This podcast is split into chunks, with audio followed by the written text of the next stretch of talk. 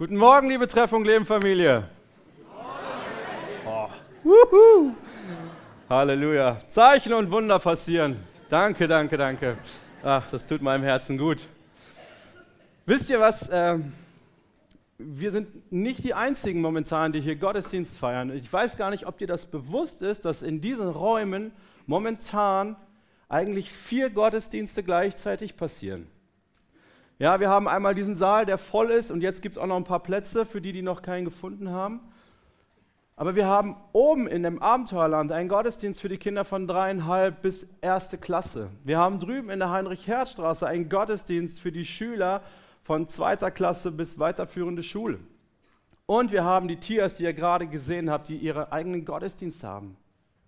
Und ich möchte gerne jetzt für alle vier Gottesdienste nochmal beten und gerade auch die, die nicht in diesem Raum sind, segnen und ich möchte einfach euch bitten, dass ihr mich mit mir da eins macht. Jesus, was für ein Privileg, in einer Gemeinde zu sein, die vier Gottesdienste gleichzeitig feiern kann. Danke, dass wir so wunderbare, geniale Mitarbeiter haben. Danke, dass wir Menschen haben, die sich vorbereiten. Danke, dass wir Menschen haben, die es auf dem Herzen haben, dieser jungen Generation wirklich ein Leben mit dir vorzuleben, es ihnen zu erklären und äh, für sie da zu sein. Jesus, wir segnen sie mit Vollmacht, mit Weisheit und dass sie Kids Ohren haben zu hören. Genauso bete ich das hier für diesen Saal, Jesus. Gib uns Ohren zu hören, gib uns ein Herz, was nicht beleidigt ist, wenn dein Wort auch echt manchmal scharf ist. Gib uns einen Verstand, der begreift, was du uns sagen willst. Jesus, wir ehren dich für diese wunderbare Gemeinde und das, was du hier in dieser Stadt auch hier mit uns tun möchtest. Halleluja, Jesus. Amen. Oh, ich möchte am liebsten jetzt anfangen, auch nochmal Danke zu sagen. Ich mein, mir ist gerade mal bewusst geworden, dass buchstäblich hunderte Menschen aus dieser Gemeinde jede Woche, ja, das habe ich noch gar nicht erwähnt, wir feiern ja auch Gottesdienst in unseren Hauskreisen. Ich weiß gar nicht, ob du weißt, dass dein Hauskreis auch ein Gottesdienst ist. Ja, hunderte Menschen investieren sich jede Woche in diese Kirche. Und ich finde das mega genial. Und als ich so über die Predigt und diesen Jahresanfang und ach so, ich darf euch übrigens noch drei Tage lang ein frohes neues Jahr wünschen, falls ihr es nicht wusstet. Und was mich begeistert ist, wir sind jetzt in den 20ern. Finde ich mega. Ist euch das mal klar geworden? Wir sind in den 20ern, das heißt, wir sind in dem Bereich des High Potential. 20er, ich weiß nicht, wie deine 20er waren. 20er sind mega. Ich liebe die 20er, die liegen bei mir auch schon ein bisschen zurück. Aber was war das für eine geile Zeit? Boah, die 20er, ey, raus von zu Hause, die Welt entdecken, die Welt erobern. Mega cool. Und wenn ihr 100 Jahre zurückdenkt, dann hatte diese Ära der 20er im 20. Jahrhundert einen Namen. Die goldenen 20er. Wisst ihr, und ich habe Bock darauf, dass jetzt die goldenen 20er anfangen. Für mich, für dich und für uns als Gemeinde. Und ich weiß nicht, ja. Yeah. Und wir starten in ein neues Jahr und ich weiß nicht, wie es dir so geht. Ich wette, ich wette, die meisten von euch wollen ein paar Kilos verlieren. Das habt ihr euch fett vorgenommen. Ich wette, viele von euch waren im Aldi oder im Lidl und haben sich diese Sportgeräte geholt, Fitnessbänder, was man sich alles so kauft, weil man sich etwas vorgenommen hat. Ich frage das jetzt nicht ab, Freunde. Aber ich kenne mich, ich weiß, ich habe mir das auch irgendwie wieder vorgenommen. Aber jetzt mal ehrlich, wer nimmt sich das denn noch ernsthaft vor? Ja, es geht immer, ah, hast du denn neue Vorsätze gemacht? Ah ja, keine Ahnung, ich überlege mal kurz, ah ja, ein paar Kilos besser, weniger wären gut. Wir nehmen das gar nicht mehr ernst, oder mir geht es zumindest so. Ich weiß nicht, ob du Vorsätze fürs neue Jahr noch so richtig ernst nimmst oder ob du denkst, pff, 1. Januar, 1. Mai, ist doch völlig wurscht, völlig egal. Es funktioniert eh nicht. Oder? Ich weiß nicht, wie es euch geht, aber ich habe so eine gewisse Resignation, was gute Vorsätze angeht. Ich weiß, ich sollte. Ich weiß, es wäre gut. Und das Ding ist, wir wollen mit unseren Vorsätzen unser Leben ein Stück besser machen. Ich weiß nicht, ob du dir jemals einen Vorsatz gemacht hast, der dein Leben ein Stück schlechter macht. Ich werde einfach noch mehr, noch fettiger essen, weil das tut meinem Körper nicht gut. Und da habe ich Bock drauf. Völlig bescheuert. Niemand würde sich Dinge vornehmen, die dein Leben schlechter machen. Niemand würde sich nach Dingen ausstrecken, die dich kaputt machen. Wir nehmen uns Dinge vor, die unser Leben besser machen sollen. Jetzt ist das Ding, dass wir in unseren Umständen leben. Ich weiß nicht, ob dir das klar ist, aber viele Dinge in deinem Leben im Jahr 2020 werden sich nicht ändern. Deine Frau wird sich wahrscheinlich nicht ändern. Deine Kinder sind da und werden sich nicht ändern. Du hast einen Job, den du wahrscheinlich auch 2020 weitermachen wirst. Du hast so viele Dinge. Du hast eine Kirche, zu der du gehörst, wo du hingehst. Wir haben Politiker, die uns regieren und die werden das wahrscheinlich auch 2020 so machen. Und der Klimawandel wird auch 2020 ein Thema sein. Viele Umstände sind einfach da.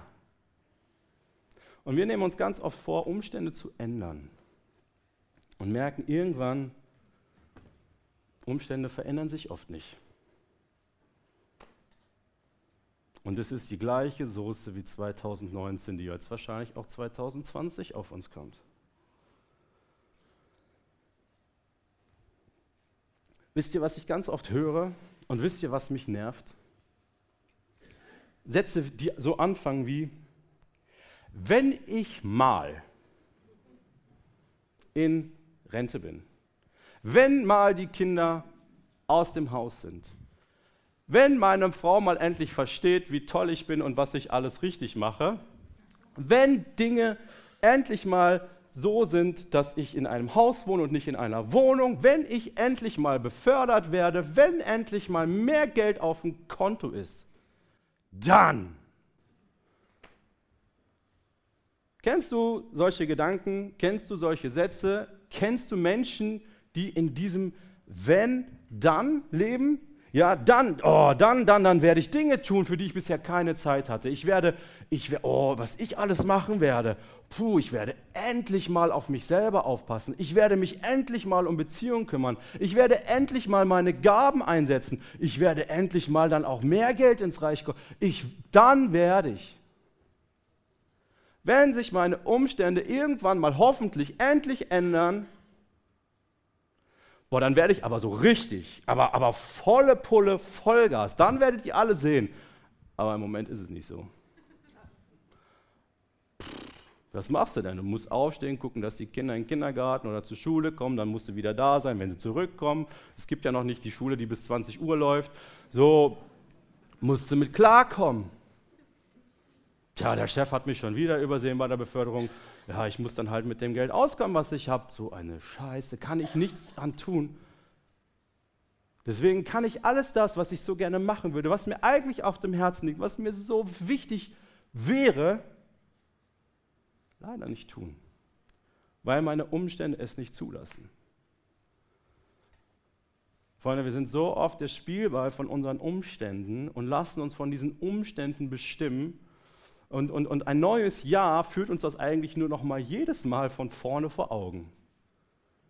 Wir nehmen uns Dinge vor, die unser Leben besser machen wollen. Und spätestens, Klammer auf, natürlich gilt alles, was ich sage, nur für einen gewissen Teil, den Hauptteil, Klammer zu, äh, sind die Vorsätze wieder vergessen. Und wir sind wieder Spielball unserer Umstände. Und dann gibt es so Möglichkeiten. Und da gibt es so richtig radikale Schritte. Ja, ich ändere jetzt mein Leben radikal. Also wirklich radikal. Heißt, neue Frau, neuer Job, neue Wohnung, neue Kirche und dann wird alles besser. Ganz oft denken wir so.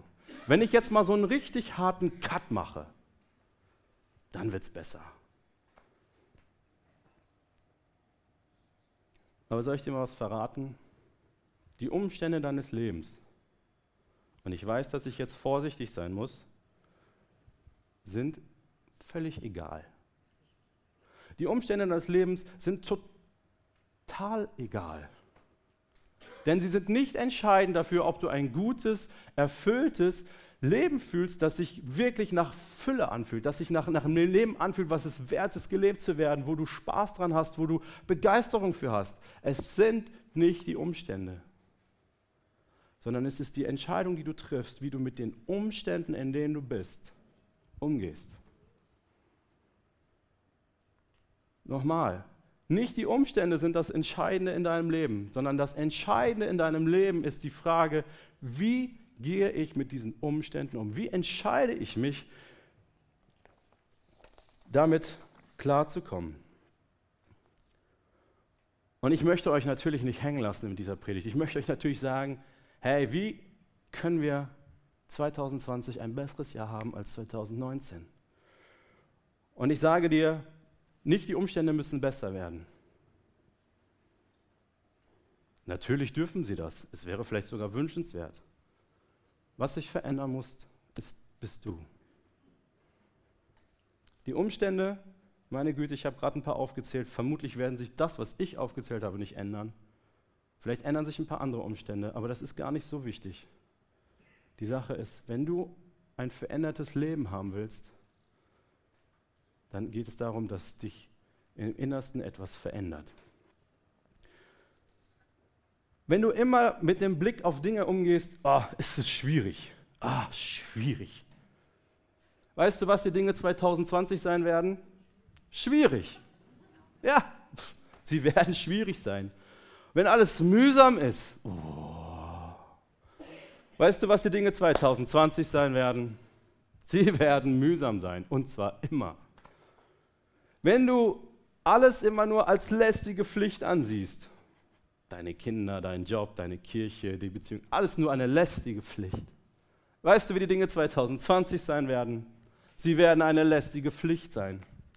Wenn du immer in der Opferrolle bist, immer bist du der Prügelknabe für alles. Weißt du, was du 2020 sein wirst? Wir können das jetzt weiterspielen. Wenn du immer überfordert bist, auch 2020 wird ein Jahr der Überforderung für dich sein. Wenn du resignierst, weil du dein Leben und deine Beziehung mit Gott nicht auf die Kette kriegst, weil du wirklich sündigst, weil du Dinge tust, die nicht im Willen Gottes sind und aufgegeben hast, weißt du, was du 2020 tun wirst?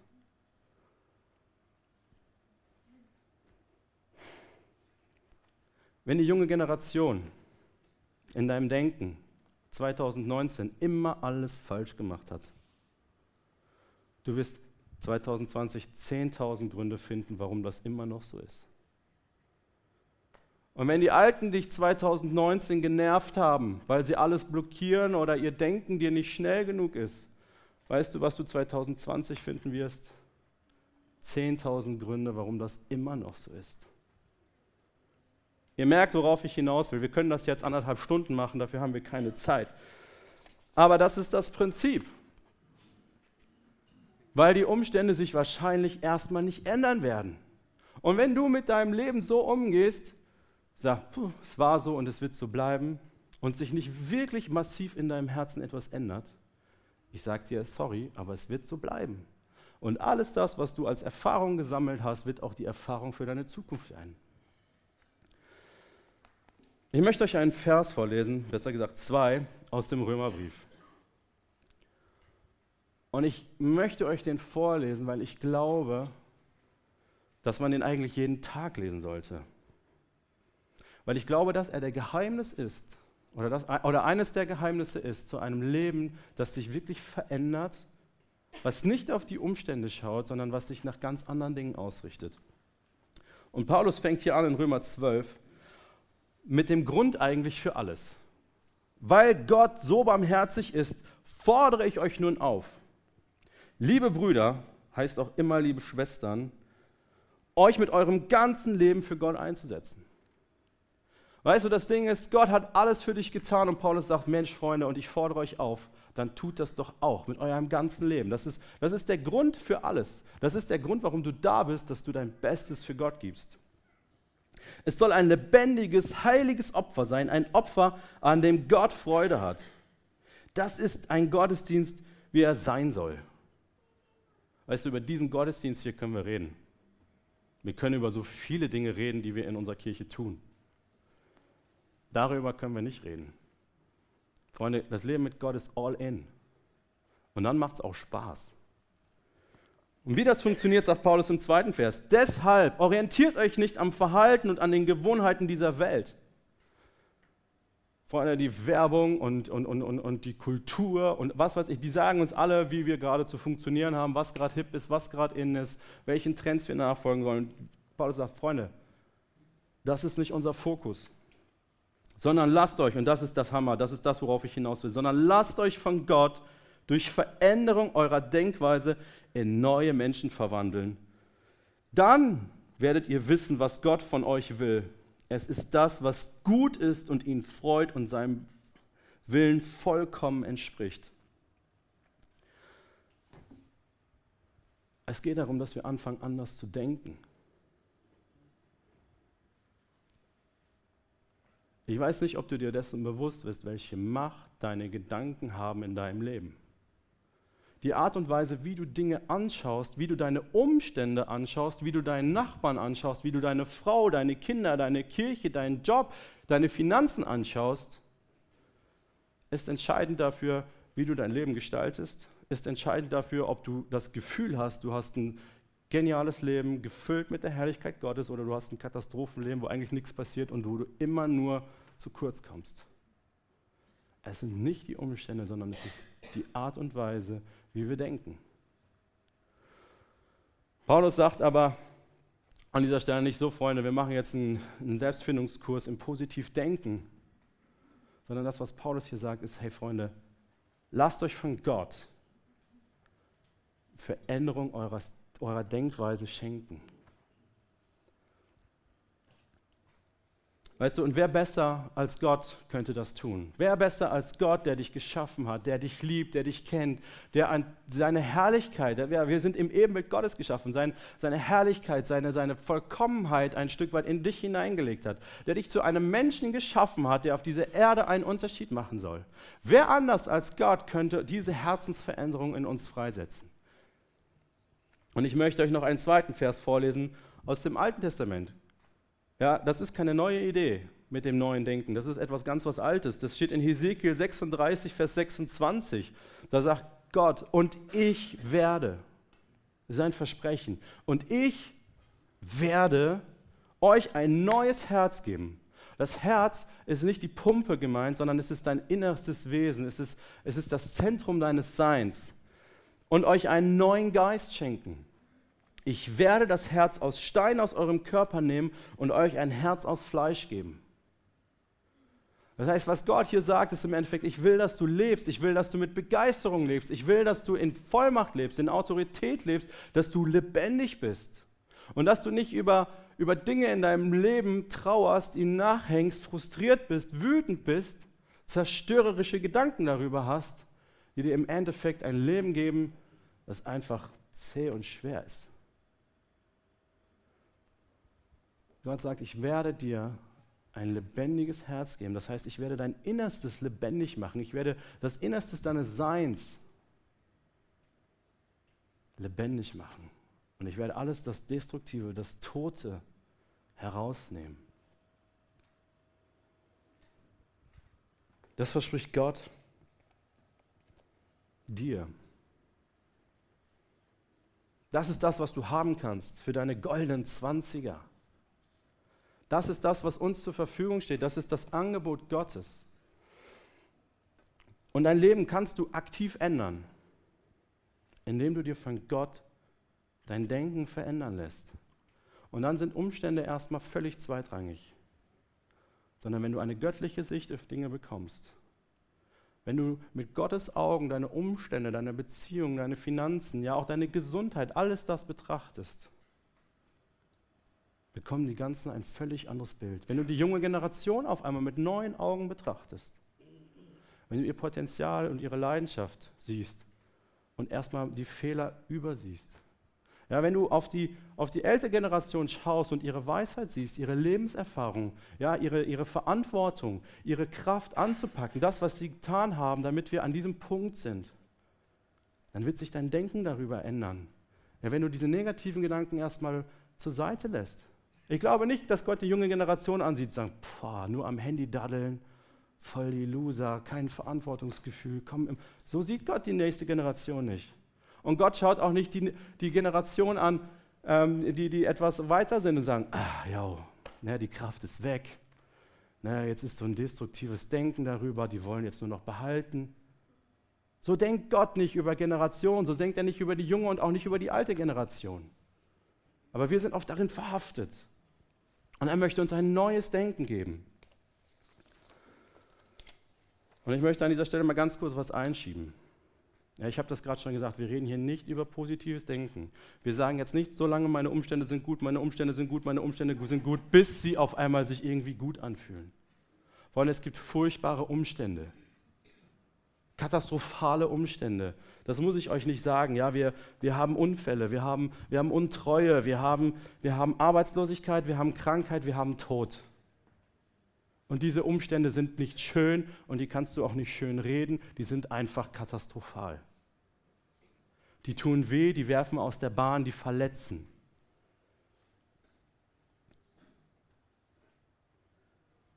Und es gibt Umstände, um das auch mal gesagt zu haben, aus denen solltest du ganz schnell raus.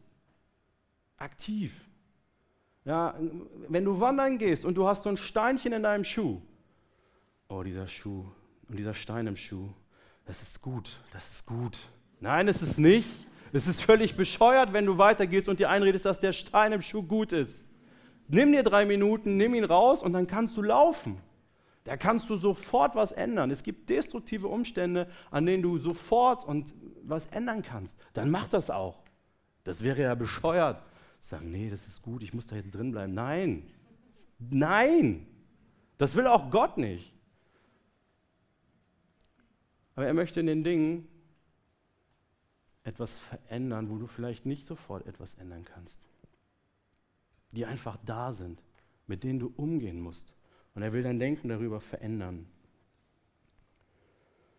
Wisst ihr, wir wollen so oft diesen Neuanfang, ja? Und wer letzten Sonntag da war und dieses weiße Blatt Papier gesehen hat, hey, wir wünschen uns so sehr, dass wir, dass wir nochmal von vorne anfangen können. So oft. Dass wir jetzt Dinge nochmal neu machen können. Und ich muss euch ein Stück weit enttäuschen. Ja, du wirst dein Leben nicht nochmal von vorne anfangen können. Dinge, die ein Teil deiner Geschichte sind, werden ein Teil deiner Geschichte bleiben. Ja, diese Seiten sind geschrieben. Die Frage ist nur, wenn du jetzt diese neue Seite aufschlägst, diese weiße Seite, ja, sie ist Teil dieses Buches. Der erste Teil des Buches wird nicht weggeschmissen, der ist da. Aber die Frage ist, wenn du jetzt diese neue Seite aufschlägst, was machst du jetzt damit? Wie schreibst du deine Geschichte weiter? Ist es die gleiche Leier, die du schon auf den Seiten davor hast? Oder lässt du dir von Gott dein Denken verändern und fangst an, diese Seiten auf eine neue Art und Weise, diese Zukunft auf eine neue Art und Weise zu schreiben? Und ich möchte dir ein paar Dinge sagen, die du auf den ersten Seiten hinter dir lassen kannst.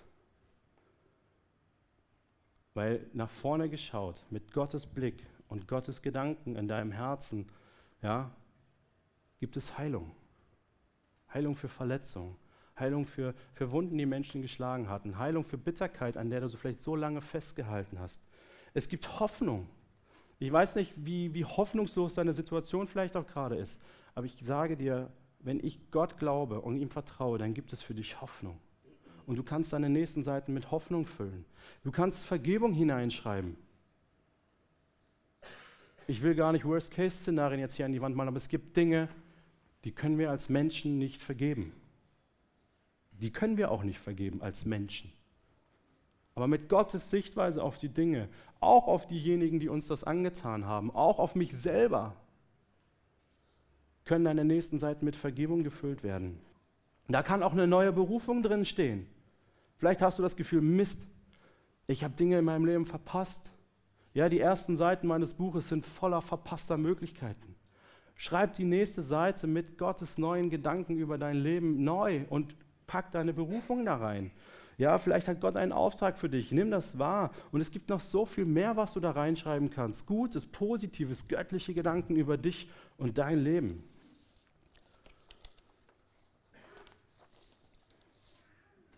Wisst ihr, Paulus spricht hier wirklich von unserem Denken, von unserem Intellekt.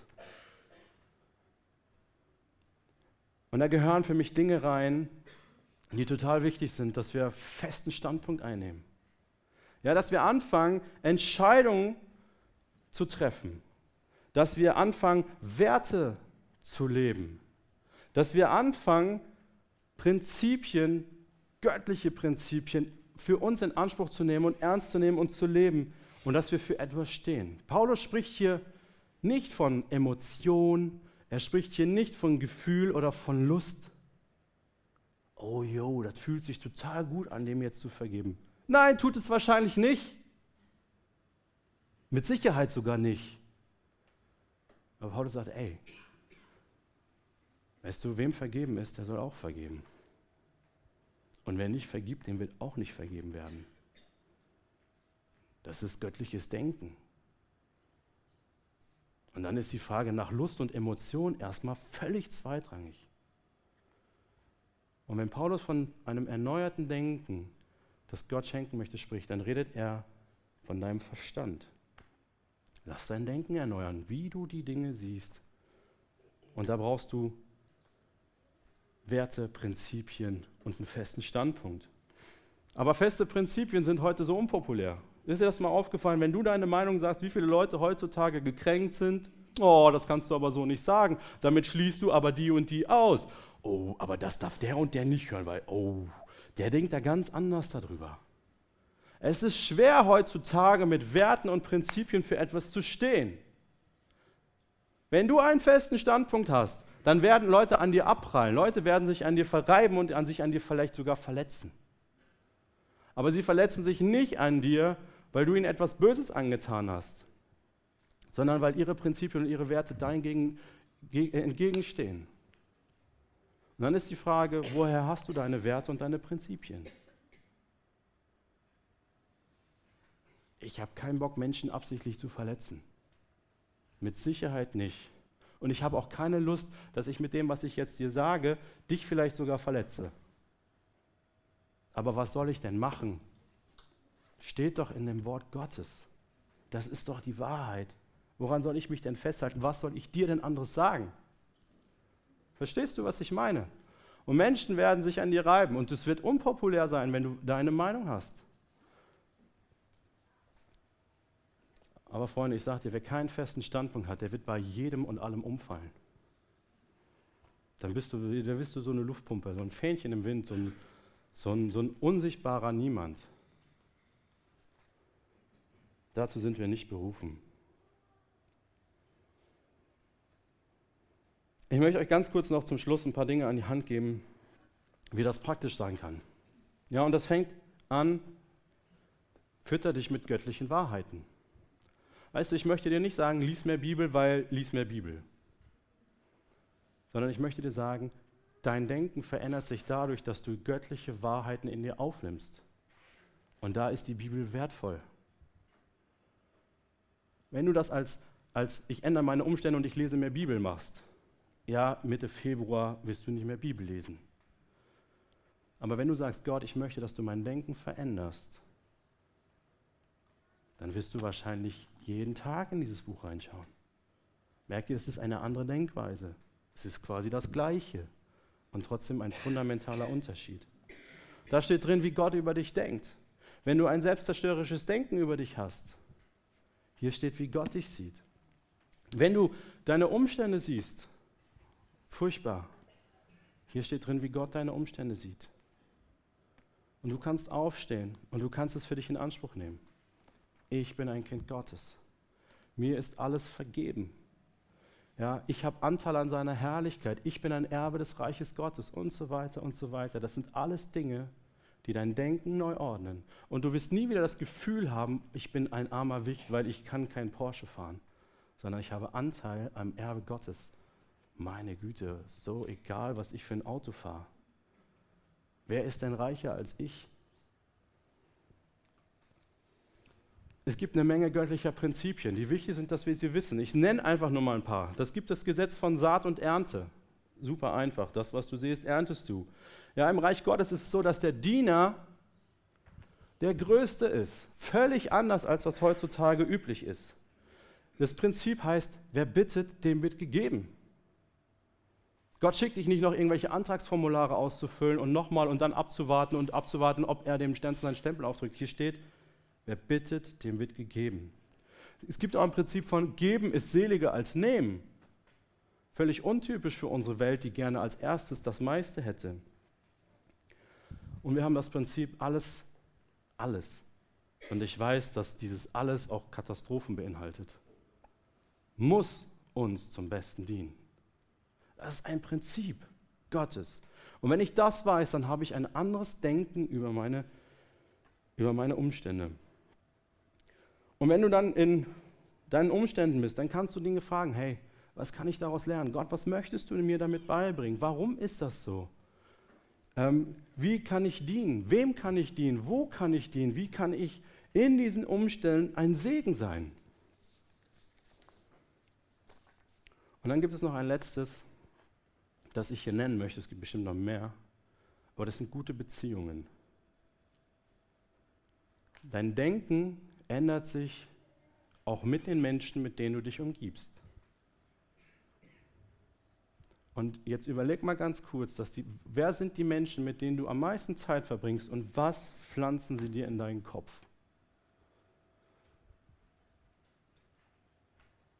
Vielleicht, vielleicht ist es an der Zeit, dass du ein paar Beziehungen etwas überdenkst und dass du vielleicht dich auf die Suche nach ein paar neuen Beziehungen meinst, äh, machst. Und was ich nicht meine, ist, dass du irgendwo in deiner Ehe mal einen Cut machst. Das meine ich überhaupt gar nicht, nur um das auch mal zu sagen. Aber es gibt Beziehungen, die sind nicht gut für dich. Und vielleicht solltest du das zumindest reduzieren. Freunde, lasst euch wirklich eine neue Gesinnung von Gott für 2020 schenken. Das ist wirklich, das ist das Beste, was du machen kannst zum Start in dieses neue Jahr. Gott, schenk mir ein neues Denken über meine bisherigen Umstände. Und ich verspreche euch, euer Leben wird sich radikal zum Positiven verändern. Nicht, weil ich das sage, sondern weil Gott das sagt, dass unser neues Denken Veränderung in unserem Leben freisetzen wird. Und ich möchte euch jetzt zum Abschluss, und das ist jetzt wirklich der Abschluss, einladen, ein Gebet mit mir zu sprechen. Und dieses Gebet ist ein Psalm. Ähm, ihr seht ihn da oben. Und ich möchte, dass du, wenn du willst, möchte ich dich einladen, das als Gebet über dein Jahr zu stellen und vielleicht auch über dein ganzes zukünftiges Leben. Gott, schaffe mich neu.